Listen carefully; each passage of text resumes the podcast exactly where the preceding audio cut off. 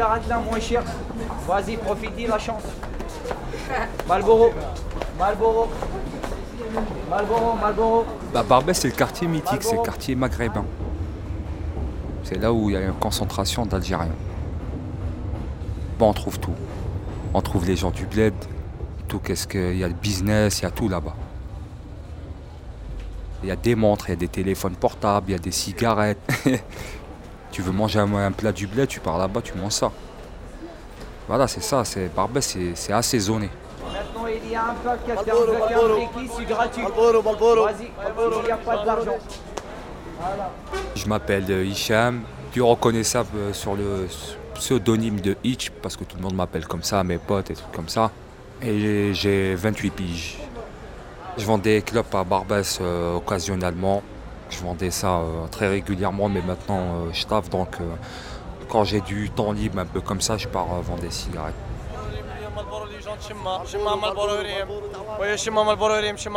Ouais, je viens du bled. Je viens du bled, je suis un, je suis un Algérien, je viens du bled.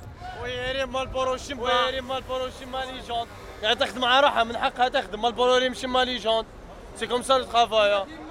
Quand tu pars en France, et plus particulièrement à Paris, si t'as pas de famille ou un truc comme ça, un peu dans l'île de France ou en banlieue, un truc comme ça, tu arrives à Barbès, bon, comme ça, t'as pas de famille, tu euh, es obligé de passer par la case Barbès.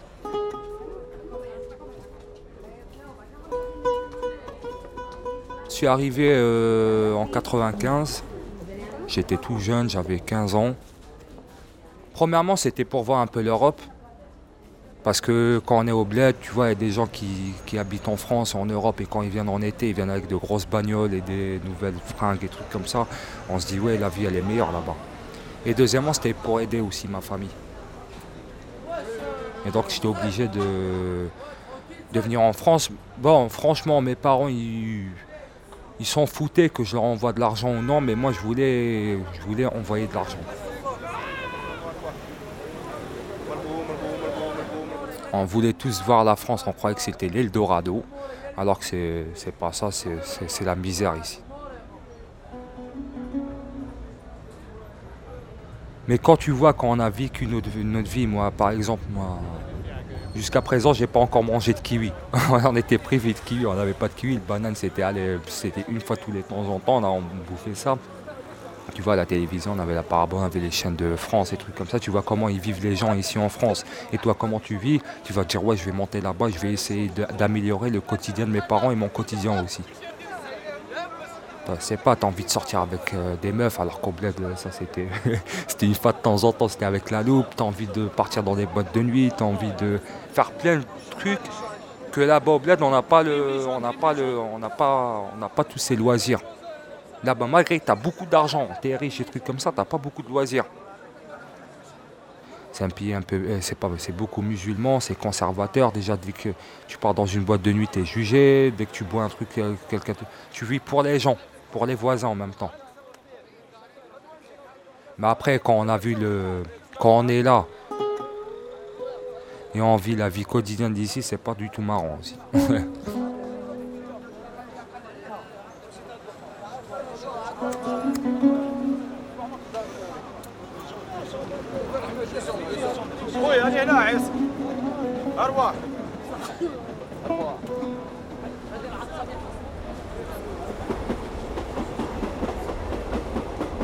Qu'est-ce que j'ai fait? J'ai vu qu'il n'y avait pas rien à faire là-bas. J'ai pris mon sac à dos financièrement, j'ai rien payé. J'ai pris avec moi une Pascal 500 francs. On s'est enfermé dans un conteneur, au risque au péril. On est sorti, on est obligé de sauter dans, la mer, parce que sinon, si t'attrapais au port, c'était chaud. Euh, un pêcheur, un Français, il nous a vu comme ça, il était, ah, il hallucinait. Et moi, en même temps, je croyais qu'on était en Espagne. Et le pêcheur, quand il nous a parlé en français, j'ai vu mon pote, je lui ai dit comment ça se fait là? On est où là? Après, j'ai demandé au mec pendant qu'on on leur a dit on est où Il m'a dit on est à Marseille. Ça ressemble beaucoup au bled. C'est pour ça que je suis parti de là. J'en ai eu marre, j'ai pris mon sac à dos, je suis parti à Barbès, j'ai trouvé un mec de mon quartier. Et on a commencé, j'ai commencé à faire des conneries.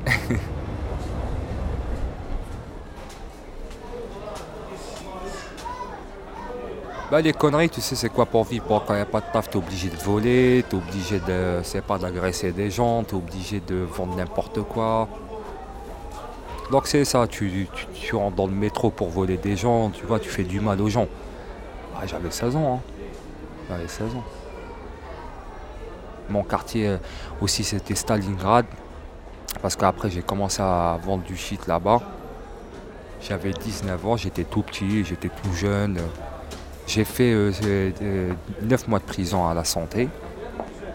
Ils m'ont mis 18 mois, mais 9 mois de ferme et 9 mois conditionnels. Et ma conditionnelle, c'était la reconduite à la frontière. Donc je me suis fait expulser au bled. Je suis arrivé à Alger. tu vois, tu étais là-bas, tu es, dans un monde, tu dans un autre monde, tu es habitué à la vie euh, européenne, parisienne, française et. Donc euh, tu es, déboussolé en un mot.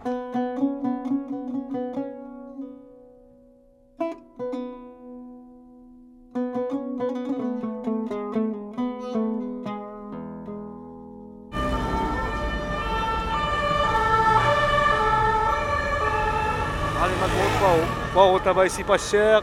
On paye pas les impôts ici, c'est 3 euros. La cartouche 30 euros. Il y a des promotions pour 3 cartouches ou 4 cartouches, hein, les gars.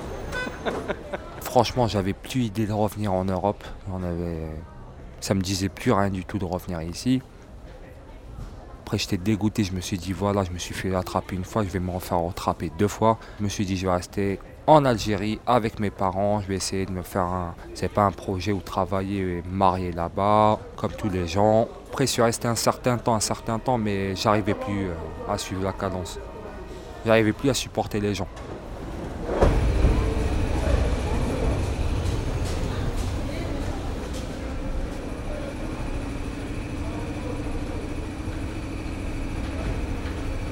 Et un pote à moi, il m'a dit voilà, il y a un plan, on peut prendre le train de Istanbul jusqu'à Thessalonique. Mais il faut se cacher dans les toilettes. Et les toilettes, il y a une trappe en haut. Tu dois te cacher à une seule place. Donc tu es obligé de rester là-bas, pas faire de bruit. Et on est resté là-bas pendant 26 heures. On a fait le voyage. Et chaque euh, toilette, il fallait qu'il se cache une personne. Parce qu'au deux, il, y a le plafond qui pouvait tomber. Mais c'est tout petit, un tour kiki. C'est vraiment une place, une place. Donc après, il nous a ouvert la trappe, on est monté, il nous a enfermés parce qu'il y a quelqu'un qui voulait obliger quelqu'un t'enferme. On s'est caché et là-bas tu manges pas, tu bois pas, tu fais sur toi tes besoins, pipi tout. Euh, je peux même pas te raconter. Pendant 26 heures, on était comme ça.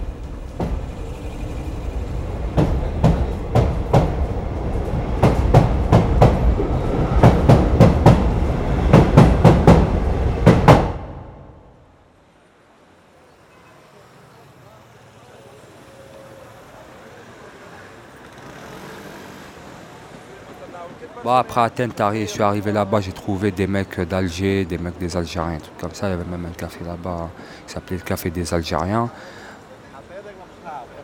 Après, il y avait un pote à moi qui était en France, il était à Barbès, je l'ai appelé, il m'a fait un faux, un faux document, un faux passeport. Tu achètes un billet pour euh, Bruxelles, et là-bas, tu es sûr de passer, même à la ici en Grèce. Mon nom dans le passeport, il s'appelait Grégory, j'avais pas une trop de tête de Grégory, c'est pour ça peut-être que je me suis fait un peu griller. Et la Belgique, je commençais à tourner, tourner. Je me suis dit, c'est pas possible, je vais pas repartir en France. Parce qu'il y avait l'argent qui commençait à diminuer, j'avais plus d'argent. Et j'étais obligé de revenir à Paris. Je suis arrivé à la gare du Nord. Je te prie de me croire, c'est comme si j'étais arrivé à Alger. C'est comme si j'étais jamais parti euh, de France.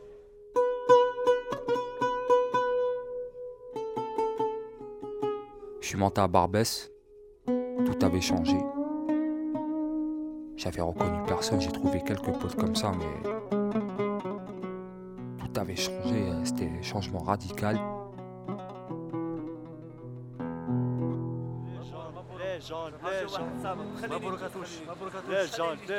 Tous mes potes étaient partis, c'était pas les mêmes gens, et là je, commençais à voir, les cigarettes qui s'empoitaient. Alors à l'époque, les Marlboro et trucs comme ça, ça se vendait pas, on, on savait même pas, il y avait deux personnes, c'était des vieux qui vendaient ça.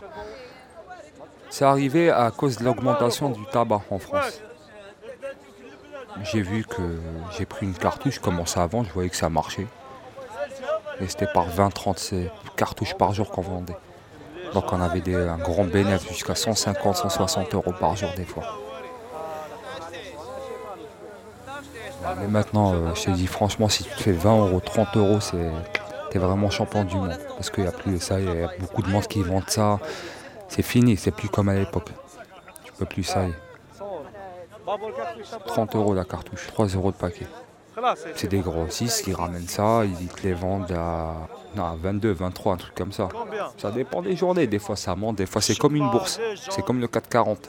Des fois ça monte à 22, des fois ça descend à 21, des fois ça monte à 24, à 25, ça dépend, c'est toi et, le grossiste comment il veut te la vendre. Allez, Malboro, Malboro. Je vais te dire un truc parce que les, les flics, S'ils voulaient, demain, personne ne vendrait plus rien là-bas. Et ça va pas leur arranger, ça va leur. Euh, il y aura plus de travail alors. Tu comprends ce que je veux dire? Ils seront concentrés qu'avec les criminels, trucs comme ça. Mais là-bas, ils ont de quoi travailler. Avec les vendeurs de cigarettes, les, voleurs, les trucs comme ça. Vendeurs de, de cachetons et compagnie. C'est pour ça qu'ils laissent là-bas. ils vont dire, au lieu de les renvoyer tous de ce quartier, c'est pas, ils vont partir s'implanter à Saint-Michel ou à Nuit ou un truc comme ça. C'est clair, c'est net, c'est leur quartier, on les laisse ici, voilà. On les laisse vendre qu'est-ce qu'ils veulent.